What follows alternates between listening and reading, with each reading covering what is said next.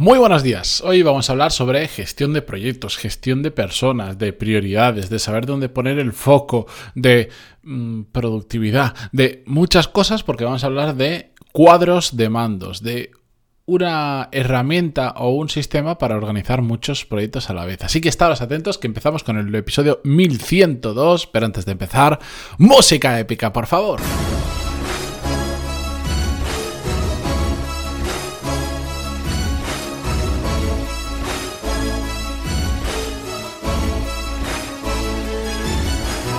Muy buenos días a todos, bienvenidos, yo soy Matías Pantalón y esto es Desarrollo Profesional, el podcast donde hablamos sobre todas las técnicas, habilidades, estrategias y trucos necesarios para mejorar cada día en nuestro trabajo.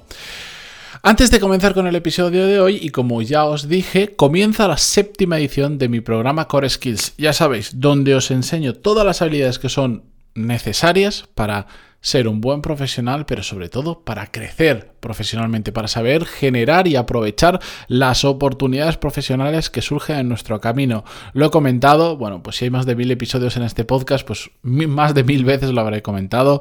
Al final hay una parte de conocimiento técnico de lo que hacemos, es obvio, pero hay una parte de habilidades que la gente se olvida, que no nos enseñan en la universidad, ni ningún tipo de formación reglada o no reglada relacionado con habilidades. Y son necesarias porque si no, te quedas en, el perfil bajo de las empresas. No eres capaz de asumir nuevas responsabilidades porque no sabes realmente sacar mucho trabajo adelante porque no eres productivo. No sabes dónde priorizar y dónde poner el foco. No sabes gestionar personas. No eres capaz ni siquiera de gestionar tus propias emociones. Y todo hecho son, todo ello yo le llamo techos de cristal. No los ves porque no están físicamente ahí, pero son cosas que te impiden crecer profesionalmente. Y todo eso es lo que vemos en mi programa Core Skills. Ahora bien, os cuento fechas. Desde este miércoles día 9 hasta el viernes de esta misma semana, el viernes 11, 9 de junio al 11 de junio, voy a abrir plazas para todos los que durante estos meses habéis pedido, os habéis apuntado a la lista de espera. ¿De acuerdo? Recibiréis un email el propio día 9 por la mañana eh, y un par de recordatorios donde os voy a pasar el link para poder haceros con vuestra plaza. De forma pública, ya lo sabéis, no estarán abiertas las plazas hasta el sábado día 12 de junio. Entonces, si estáis en la lista de esperas, vais a tener un, enlace propio que os va a permitir entrar en el curso. Y si no, si no estáis en la lista de espera, aún estáis a dos días para apuntaros, entráis en coreskills.es y os podéis apuntar a la lista de espera. Y si no, tenéis que esperar hasta el sábado 12 de junio para poder apuntaros y durante de ese sábado al viernes siguiente, ya no recuerdo el número de ese viernes, pero vamos, una semanita, estará abiertas las plazas para todo el mundo. ¿De acuerdo? ¿Por qué esto sucede así? Bueno, pues porque hay gente, por ejemplo, tengo unos cuantos que en marzo no se pudieron apuntar en la edición anterior porque no les venía bien por tiempo o por diversos motivos y están esperando a la nueva edición para poder apuntarse y por lo tanto al estar en la lista de esperas van a poder apuntarse antes de que se llenen cuando abra las plazas a todo el mundo. Por eso hago la lista de espera porque además hay un número reservado de 50 plazas por edición, ya lo sabéis, básicamente porque detrás de los ejercicios que tenéis en la plataforma que os planteo hacer detrás de todas las consultas, no hay un equipo de soporte, mm, estoy yo, básicamente, por email, por WhatsApp, todo lo que necesitáis y por eso hay plazas reservadas. Así que ahí tenéis toda la información en coreskills.es. Cualquier duda en esa misma dirección, coreskills.es, tenéis para contactarme por email, por WhatsApp e incluso agendar durante estos días una llamada conmigo de 15 minutos y vemos vuestro caso y os digo pues si os puede cuadrar, os puede ayudar en vuestro caso particular o no. Y con esto continuamos con el episodio. Disculpad la, introducción un poco más de lo normal. Vamos allá. La cuestión es que hace ah, semana y media aproximadamente Iker un oyente del podcast y además, eh, por cierto, alumno de Core Skills, eh, me escribía lo siguiente, que va a introducirnos el tema de hoy.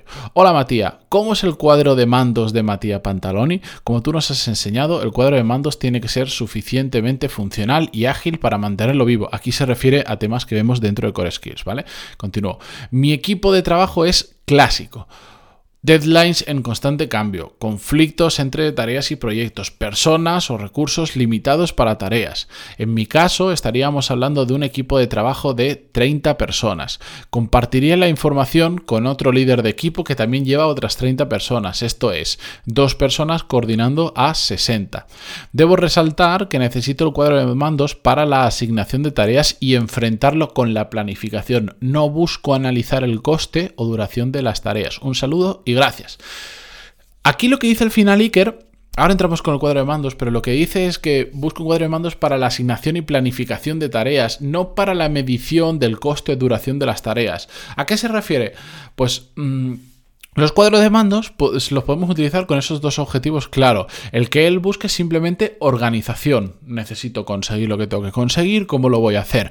Hay otras veces que los cuadros de mandos se crean con otro propósito o que además le añaden el propósito de mantener a raya unos costes y conocer, por ejemplo, la duración de las tareas. Esto pasa muchísimo en consultoría, donde van directamente a costes, donde, por ejemplo, para un proyecto se asignan 150 horas de trabajo y tienes que tener un cuadro de mandos muy bien organizado para no pasarte o pasarte lo menos posible de esas 150 horas de trabajo, porque cada hora que te pasas de más son horas que la consultoría no va a facturar y por lo tanto que van en contra de la cuenta de pérdidas y ganancias, en contra de los beneficios de la empresa, ¿de acuerdo?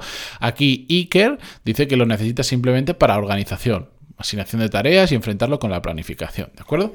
Bien, un matiz antes de hablar de todo esto es que todo lo que vamos a contar o gran parte de lo que os voy a contar responde, sobre todo cuando pongo ejemplo, eh, responde a mis necesidades y mis particulares mis peculiaridades, perdón.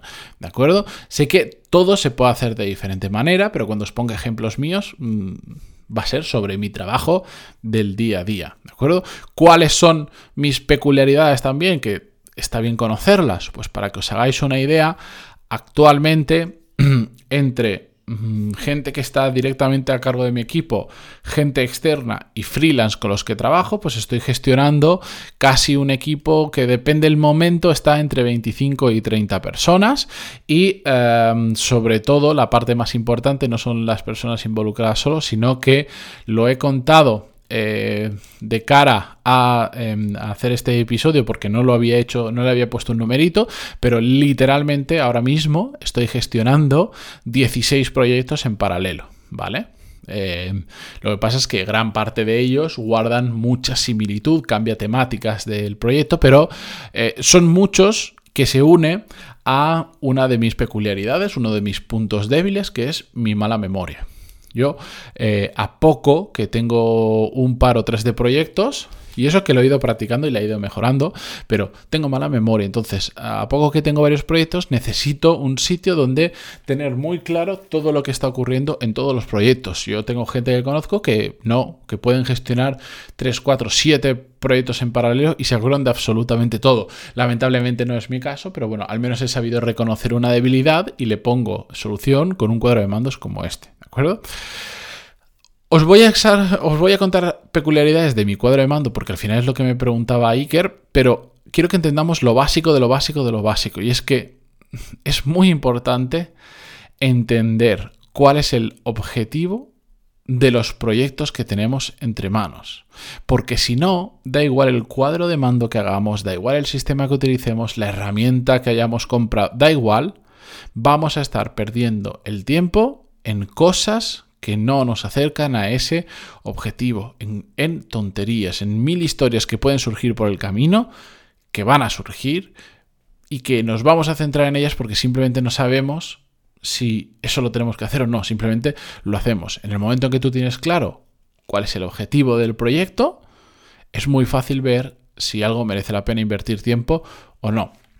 Otra peculiaridad es que para mí un cuadro de mandos es como una hoja de ruta. ¿A qué me refiero? Que me permite llevar el seguimiento de muchos temas abiertos a la vez. Como os decía, eh, yo tengo muy mala memoria y ahora mismo trabajando con 16 proyectos a la vez aproximadamente.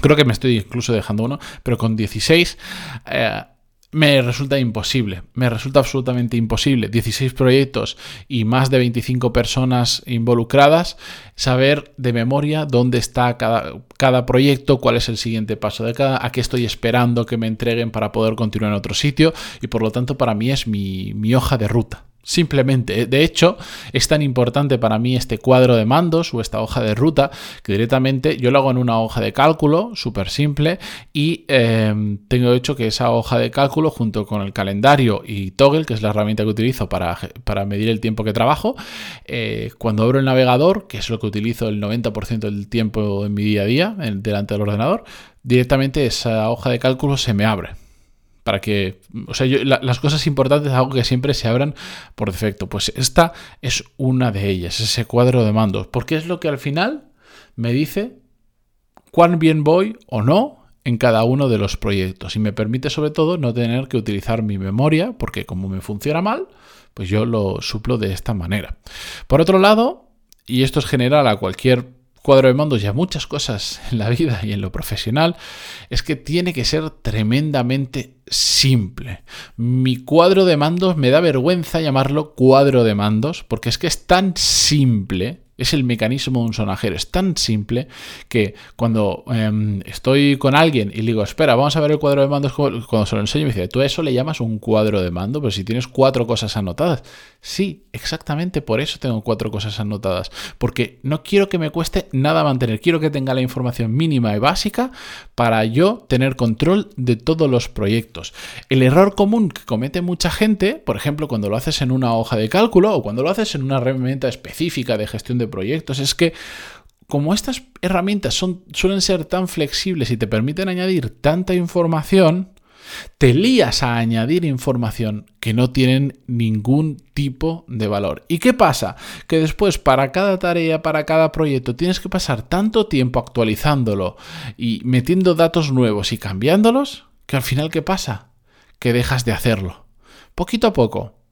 Y cuando dejas de mantener un cuadro de mando actualizado, dejas de usarlo, porque deja de tener utilidad y por lo tanto se queda como otra hoja de cálculo más que terminas a percibir y te la encuentras un par de años después, como otra herramienta más que has comprado y después te das cuenta que no usas para nada y te das de baja, etcétera, etcétera. Por eso para mí tienen que ser tremendamente simples, que no cueste nada de mantener, sobre todo que me resulte útil. Ahora, yo comparando, por ejemplo, mi cuadro de mandos con el de otras personas, em, yo intento que no solo haya poca información, sino que la información que haya sea muy claro, muy, muy clara para cualquier persona que yo en algún momento dado, porque yo estos cuadros de mando muchas veces los comparto, pero cualquier persona que pueda entrar, que no sea su cuadro de mandos, puede entender la información que hay. Y yo para eso soy muy pejillero, muy picky, que dirían ¿no? los ingleses. Mm, es decir, no me gusta que la gente toque mi cuadro de mandos porque yo ya sé cómo me funciona muy bien un cuadro de mandos para mí, también sé cómo hacer un cuadro de mandos para que cuando otra persona externa yo le dé acceso temporal, porque imaginaros que en uno de esos proyectos eh, estamos trabajando o lo que sea, yo quiero que esa persona entre y entienda todo. Y en el momento en que me, he dado cuenta que en el momento en que dejo que la gente entre y pueda editar información, empieza el caos. Y, os lo digo porque me ha pasado un, un montón de veces. Yo, la gente con los que trabajo me dicen que soy un maniático, que soy un pesado, que, soy un exagerado, porque es que no, no permito, de hecho ya he aprendido y no les doy directamente, mm, eh, digamos, permiso al, compartir en Google Drive, que lo que yo utilizo, no les doy permiso de edición, les doy permiso muchas veces de, de lector o de, em, o de eh, no sé cómo se llama, comentador, comentar. Eh, es decir, pueden comentar cosas, pero no me modifican la información de dentro. ¿Por qué? Porque el sistema que yo utilizo es muy simple y cualquier persona, si no cambio nada, va a entender con un minuto de explicación mío cada cosa que es. Cuando he dejado que otras personas entren y toquen, se ha convertido en una amalgama normalmente de colores de una jerarquía de colores que nadie entiende. ¿Sabes? Yo, suelo utilizar, digamos, principalmente tres colores. Verde para decir ya está terminado o ya está ok. Rojo ha habido algún problema y amarillo, por ejemplo, que está en trabajo. ¿Vale? Vamos a simplificarlo mucho. Cuando dejo que otras personas entren, de repente aparecen celdas sin ton ni son en azul clarito, otras en rosa, otras en no sé cuánto. Que esa persona que lo ha puesto en su cabeza, sí, sí, tiene mucho sentido. Lo pongo en este color porque es que ha habido un problema y estoy esperando a que otra persona no sé qué, no sé cuánto.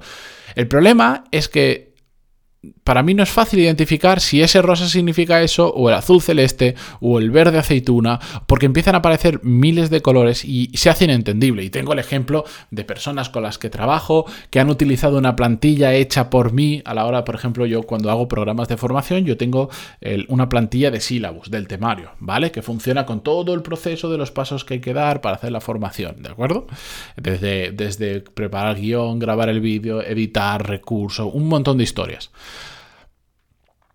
tú entras en un, e, e, en un sílabus mío, en una hoja de cálculos donde tengo todo el temario, y está todo ordenadito, todo claro. Cualquier persona que haya trabajado en más de un sílabus conmigo, da igual el sílabus que vea, aunque haya sido hace dos años o de ahora, entiende la información perfecta porque siempre sigue la misma jerarquía de colores, de organización de la información, todo está explicado tal. Cuando he pasado esa misma plantilla a otras personas que se han puesto a modificarla a su gusto, os aseguro que entráis y no entendéis absolutamente nada, porque se han añadido tantas columnas sin valor, tantos colores que no tienen ninguna jerarquía y nada, que al final ¿qué ocurre? Que cuando entras ahí y necesitas entenderlo, tienes que llamar a quien esté gestionando ese proyecto en concreto o a quien esté involucrado para que te explique esos cambios que ha hecho, porque no sabes, no, al final no terminas entendiendo cómo está la situación del proyecto. Por eso yo soy muy picky con todo esto, porque sé que mi método funciona. Lo tengo validado después de haber hecho probablemente más de mil clases, literalmente, más de mil clases, ya sé cómo funciona y cómo hacer un sílabus que todo el mundo entienda. Ah, por otro lado, eh, mi cuadro de mandos trata de agrupar el máximo información posible útil para el cuadro de mandos. Es decir, mm, a veces me lleva un poco de tiempo organizar cómo va a ser eh, o sea, eh, entender cómo va a ser la organización de un proyecto y me lleva más tiempo de lo que la gente se imagina, que a veces me dice, pero todavía no has hecho eso. Pero es que es muy importante porque cuando yo doy con la organización perfecta para un proyecto determinado, todo ocurre en un mismo sitio. Yo trabajo con gente que empieza a hacer algo y lo empieza en una hoja de cálculo. Para hacer otra cosa que es prácticamente igual que lo otro, un segundo proyecto que es prácticamente igual que lo primero, lo tiene en otra hoja de cálculo. Y para hacer otra cosa que es prácticamente igual a los dos anteriores, lo abre en otro. Y al final, ¿qué pasa? Que hay un caos de archivos. Y yo ahora mismo, por ejemplo, localización de casos donde tengo que grabar con gente clases, hay un caos enorme. No lo organizo yo, lo organiza otra persona. Un caos enorme porque hay cuatro o cinco hojas de cálculos diferentes, cada una tiene su sistema, no, no eres capaz, cuando tú lo ves, no eres capaz de entender, que es lo que yo un, día discutía con varias personas que llevan eso, le digo, yo necesito un sitio, un único sitio, una hoja, una, una hoja de cálculo donde tenga un resumen de eh, cuántos casos tenemos pendiente de grabar, cuántos casos tenemos pendientes de hacer una llamada previa para alinear lo que vamos a hablar, cuántos casos se están moviendo en un único sitio. Toda esa información, no me valen tres o cuatro hojas de cálculos que tengan que estar buceando con ellas, que encima como centro tres o cuatro ni siquiera te has metido a, actualizarlas todas, algunas han quedado desfasadas. Eso no me sirve de absolutamente nada. Eso no es un cuadro de mandas. Eso es un. un cuadro de mandos. Eso es un lío, eso es un jaleo, eso es desorganización. ¿De acuerdo? Entonces, mm, creo que os he dado unas cuantas pistas. Me encantaría poder poneros una imagen de mi cuadro de mandos. Lo que pasa es que eh, contiene mucha información que no puedo compartir y tendría que estar. lo he intentado, he hecho el ejercicio, he hecho una captura, he hecho no pasa nada. La información que no puedo compartir la voy a pixelar, pero al final me doy cuenta que la mitad de la foto está pixelada, entonces carece poco de sentido. Pero os aseguro que mi cuadro de mandos es, sobre todo, útil y sobre todo práctico. Ya está, tiene pocas columnas, filas las justas, pero desde ese cuadro de mandos yo puedo ir a todos los sitios del proyecto porque tengo todos los enlaces necesarios, sé los siguientes pasos de cada proyecto y no necesito absolutamente nada más para gestionarlos. Así que os, os animo a que si sobre todo trabajáis con varios proyectos tengáis vuestro propio cuadro de mandos, muy sencillo, muy simple, pero tenedlo sobre todo para que no se os pasen cosas, como, como a mí, que tengo muy mala memoria. Y bien, con esto, disculpad un episodio tan largo, pero es que tenía muchas cosas que contar. Gracias por estar ahí, que yo me despido esta mañana. Gracias por estar en Spotify, Google Podcast, iTunes, Evox, eh, Spotify, Spotify ya lo he dicho, donde sea que lo escuchéis, ya tanto tiempo se me va la cabeza. Continuamos mañana. Adiós.